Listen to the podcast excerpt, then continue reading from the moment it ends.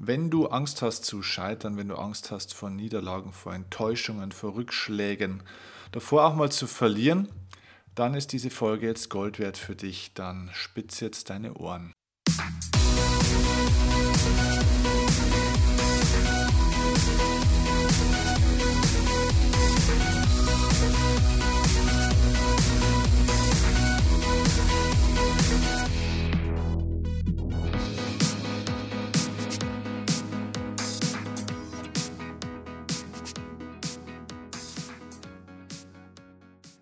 Begrüße dich beim Erfolgsoffensive Podcast. Ich bin Steffen Kirchner und ja, heute geht es um die Schlüsselerkenntnis, dass die meisten Menschen deswegen nie richtig erfolgreich werden, weil sie zu wenig Misserfolg haben.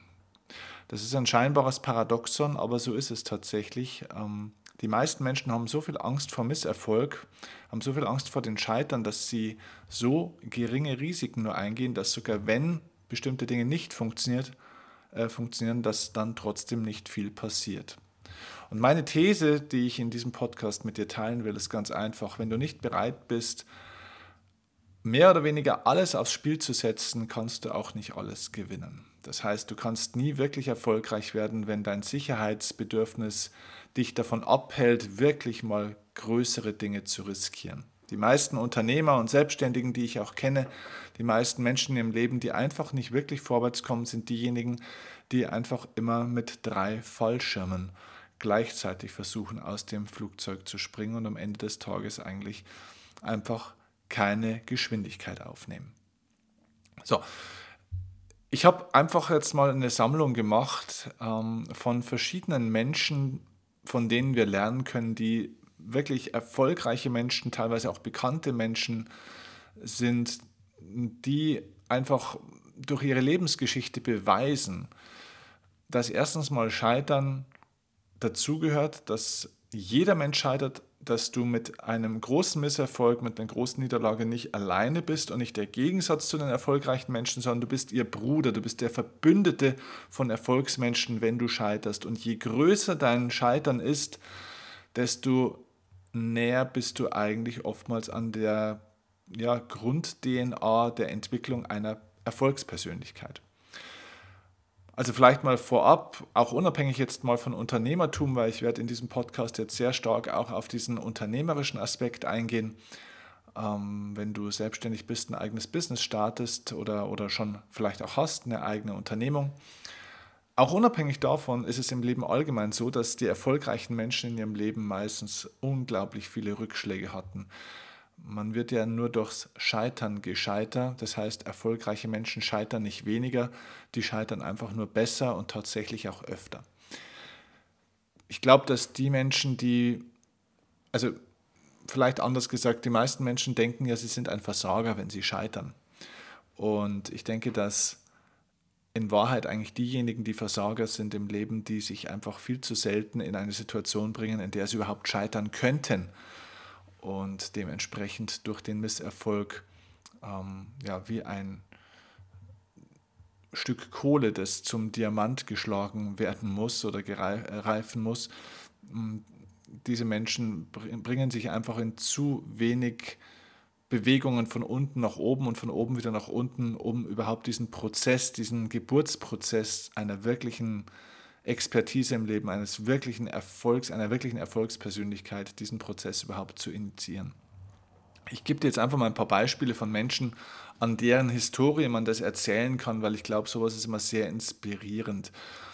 Also ein Beispiel jetzt mal aus dem normalen Leben was jetzt gar nicht unbedingt auf einen Business-Kontext, auf Unternehmertum zu übertragen ist, ist zum Beispiel ein Mensch, ähm, nachdem seinen ersten Probeaufnahmen schrieb damals der Aufnahmeleiter von MGM, ähm, das ist die größte Musikproduktionsfirma der Welt gewesen, und zwar im, Jahr 1933, im Jahr 1933 schrieb MGM über diesen Bewerber, der kann nicht spielen, der ist kahlköpfig, er kann nur ein bisschen tanzen.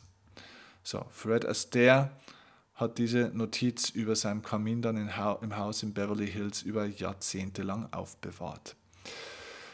Richard Bachs Geschichte über die Möwe Jonathan ähm, wurde von 18 Verlegern abgelehnt, bevor die Firma Macmillan, also der Verleger Macmillan, sie dann im Jahr 1970 veröffentlicht hat. Und bis 1975 wurde diese Geschichte über die Möwe Jonathan alleine nur in den USA mehr als sieben Millionen Mal verkauft. Beethoven galt hoffnungslos als Komponist. Seine Lehrer nannten ihn komplett talentfrei.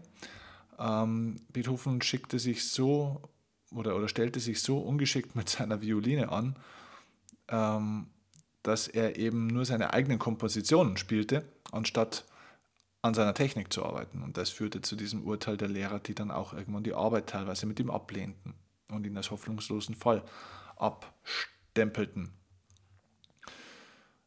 Charles Darwin ist der Vater der Evolutionstheorie.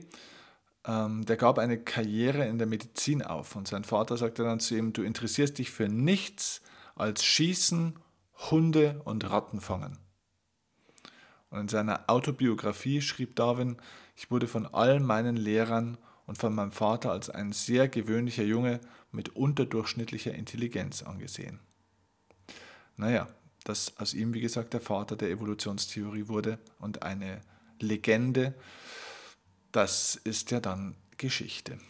Walt Disney zum Beispiel wurde wegen Mangels an Ideen von einem Zeitungsherausgeber gefeuert und ging übrigens auch mehrere Male bankrott, bevor er dann Disneyland gebaut hat.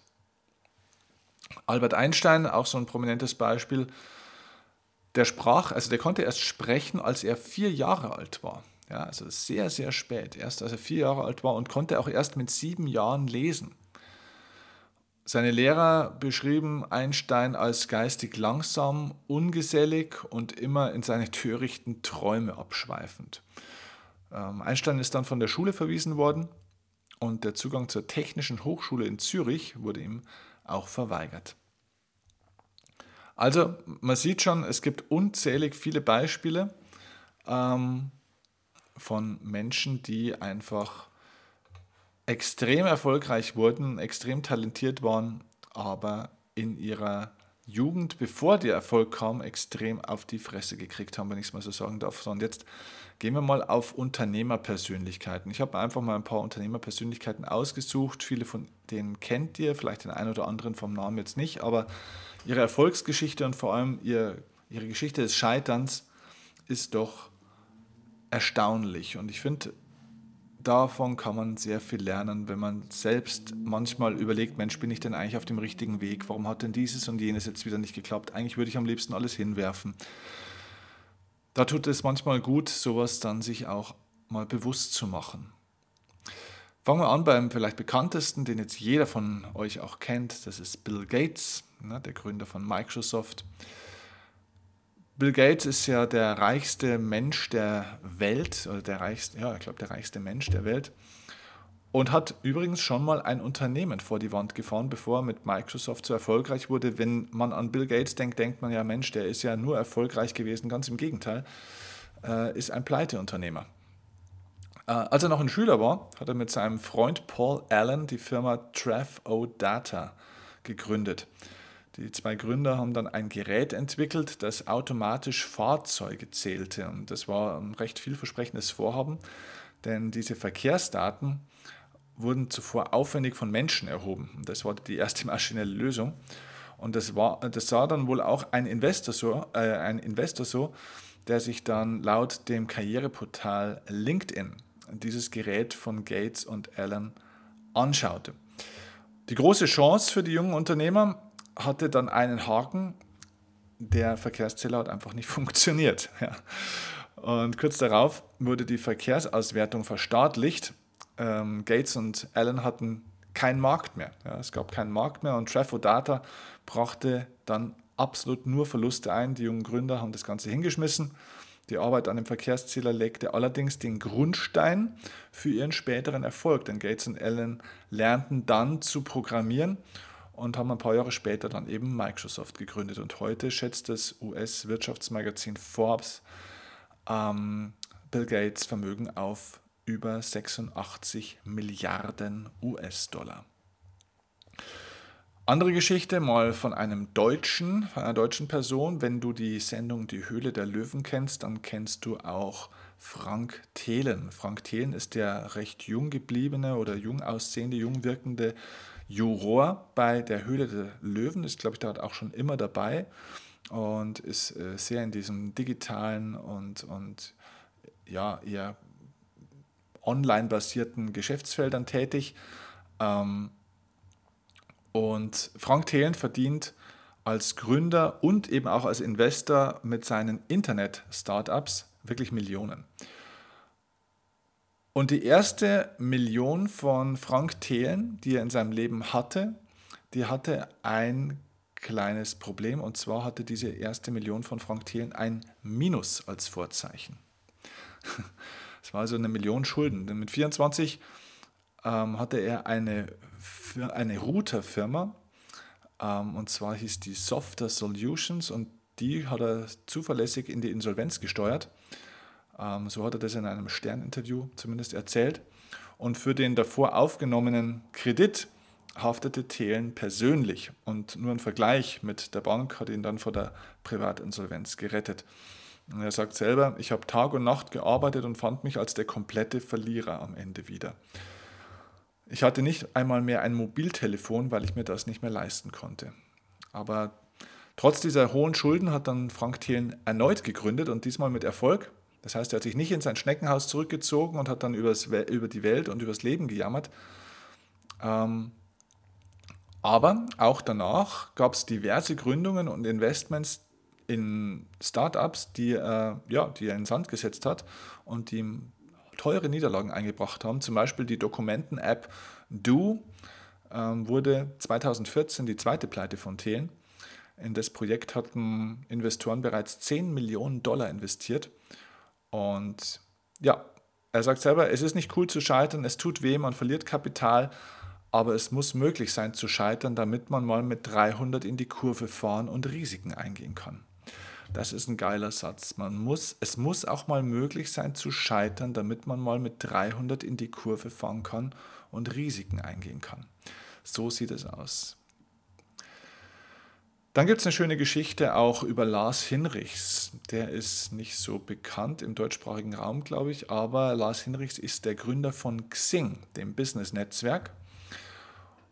Und Lars Hinrichs hatte schon Millionen mit seinen Firmen verdient, bevor er 2010 das Berufsnetzwerk Xing verkaufte.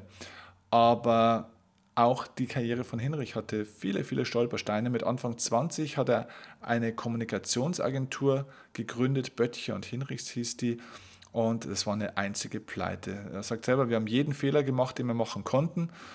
Aus dem Fehlschlag hat der Hamburger dann aber seine Lehren gezogen Heute, so sagt er, setzt er auf einen Chef anstatt auf mehrere, hat also ein ganz klares Ziel für seine Firmen und stellt nur neue Leute ein, wenn er sie wirklich auch braucht und nicht schon vorher. Interessanter Ansatz. Er sagt, für jedes seiner fünf Unternehmen, die er führt, führt er auch eine Fehlerliste. Er sagt, ich will Fehler einfach nicht zweimal machen. Das heißt, die haben eine Dokumentation über große, relevante Fehler, die gemacht wurden, die dokumentieren sie und schließen somit einfach auch aus, dass dieser gleiche große Fehler ein zweites Mal gemacht wird. Also so eine Art Alarm- und Warnsystem. So, dann gibt es eine wunderbare Geschichte von James Dyson. Dyson ist diese Staubsaugerfirma, kennst du mit Sicherheit die Dyson Staubsauger. Jetzt stell dir mal vor, du hast eine Idee für ein tolles technisches Gerät und bastelst einen Prototypen, ohne studierter Ingenieur zu sein, versteht sich. Das erste Modell ist für die Katz, auch das zweite, das dritte und die zehn folgenden dann auch. Wann würdest du aufgeben? Ganz ehrlich, wann würdest du aufgeben? In dem Wortschatz von James Dyson scheint aber dieses Wort aufgeben irgendwie nicht zu existieren.